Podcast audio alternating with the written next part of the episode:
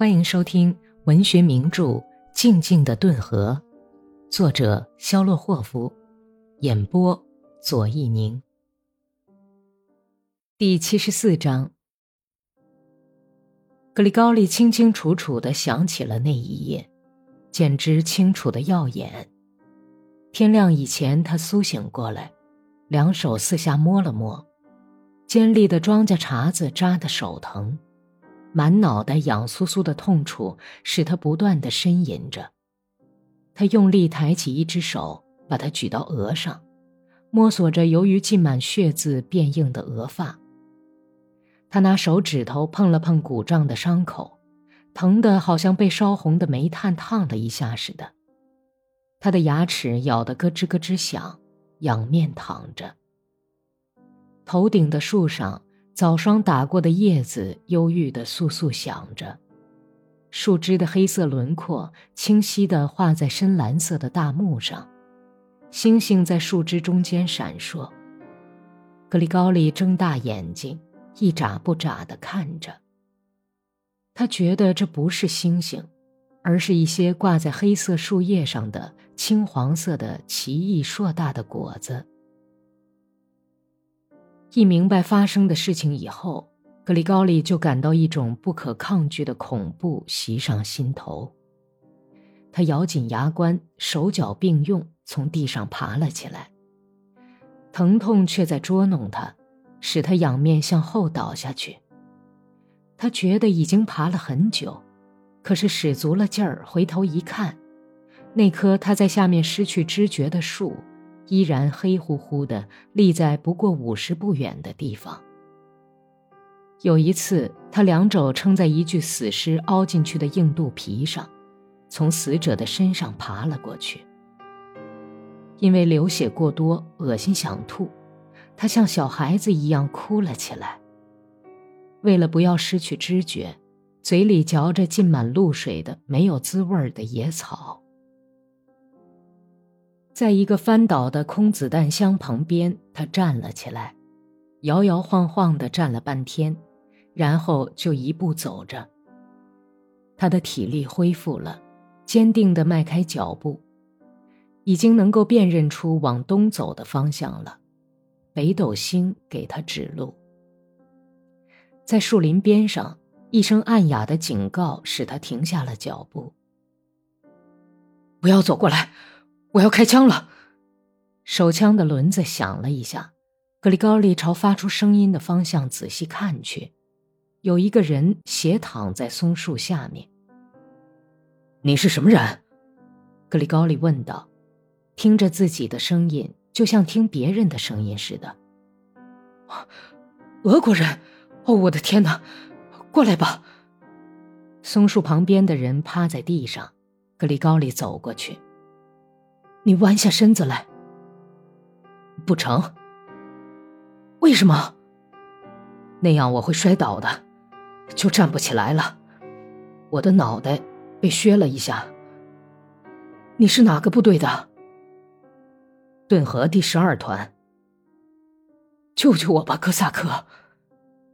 我会摔倒的，老爷。那，那就伸给我一只手。格里高利帮着军官站起来，他们一同走着，但是受伤的军官每走一步，挂在格里高利胳膊上的分量也就更重。从一块洼地往上走的时候，军官紧紧抓着格里高利的军服袖子，他的眼睛在假比眼镜里暗淡无光的闪动，大张着嘴，呼哧呼哧的吸着气。军官失去了知觉。格里高利拖着他走，跌倒了，又爬起来，又跌倒。他曾两次扔掉了自己的累赘，可是两次又都回去把他扶起来，跌跌撞撞向前走去，犹如梦中。上午十一点钟，一个通信队发现了他们，把他们送到救护站去。过了一天，格里高利偷偷地从救护站跑出来。他在路上扯掉脑袋上的绷带，轻松地挥舞着血渍斑斑的绷带，大步走去。连长看见他，大吃一惊，问道：“你这是从哪儿来的？”“我归队了，老爷。”从中尉那里走出来，格里高利看到了本排的下士。“我的马呢？枣红马在哪儿？”“老弟，他完好无损。我们是在刚刚把奥地利人赶走的战场上抓住他的。你怎么样？要知道，我们已经为你的亡灵做过祈祷。”祝你在天堂安息了。你们也太性急了，格里高利微笑着说。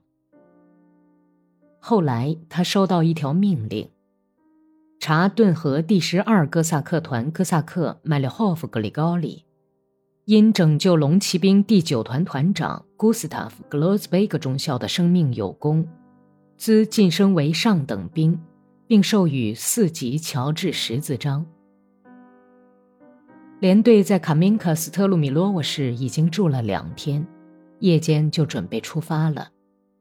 格里高利找到本排哥萨克住的房子，便去看自己的马。鞍袋里少了两件衬衣和一条手巾。格里高利，他们当着我的面就偷走了。可是我伊米哈伊尔抱歉地说：“因为马是由他照管的。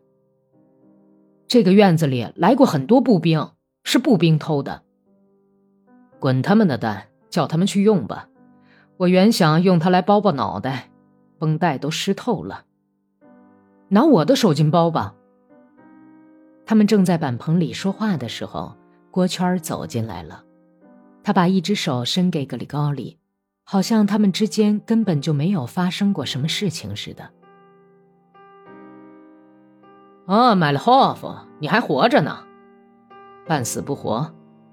额上有血，擦擦吧。我会擦的，不忙。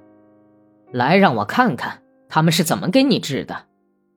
郭圈使劲儿把格里高利的脑袋往下一扳，鼻子里哼哼着：“你为什么让他们把头发剃掉啊？看看呢，他们把你弄成个什么怪样子？这帮医生他妈的给你胡治一通。来吧，还是让我给你治吧。”他也没等格里高利同意。就从子弹盒里拿出一颗子弹，去掉弹头，把火药倒在手掌上。米哈伊尔，去弄点蜘蛛网来。科什维米哈伊尔用马刀尖儿从屋梁上绞下一团花絮似的蜘蛛网，递给他。郭圈儿就用这把马刀尖挖了一块土，然后把泥土、火药和蜘蛛网混在一起，在嘴里嚼了半天。他把一团又黏又稠的东西厚厚实实地涂在格里高利的伤口上，笑着说道：“三天以后你再拿下来啊，保管药到病除。你看，我这么照料你，可是你呢？那时候却要打死我。谢谢你的照料，不过还是该打死你，好使我心灵上少一桩罪过。小伙子，你可真够天真的。”我就是这么个人，我脑袋上的伤怎么样？砍了有半额寸深，给你留个纪念。哼，忘不了。你倒想忘，却忘不掉。奥地利人的剑没有磨，用一把钝剑砍的你。现在这块伤疤要在你脑袋上待一辈子了。你很走运，格里高利，剑划了过去，不然的话，你就要埋骨他乡了。科什文一笑着说。我把军帽往哪儿放呢？格里高利不知所措地揉着帽顶已经被砍破、染满了血迹的军帽，说道：“扔了算了，狗会吃掉的。”这时候，哥萨克们从板棚里走出来，枣红马在格里高利身后斜着眼睛嘶叫起来：“他很想你呢，格里高利。”科什沃伊朝马点点头说：“我很纳闷儿，他也不吃草。”光是这样一阵阵的嘶叫，我从那里一爬起来就一直在叫他。我想他是不会离开我的，可是要逮住他也很难。他认生。格里高利转回身去，暗哑的说道：“是这样的，我们费了很大劲儿才逮住他，是用套马索套的。嗯，是匹好马，是我哥哥毕德罗的马。”格里高利扭过脸去。不愿让人看到他那深受感动的眼睛。本集播讲完毕，感谢收听。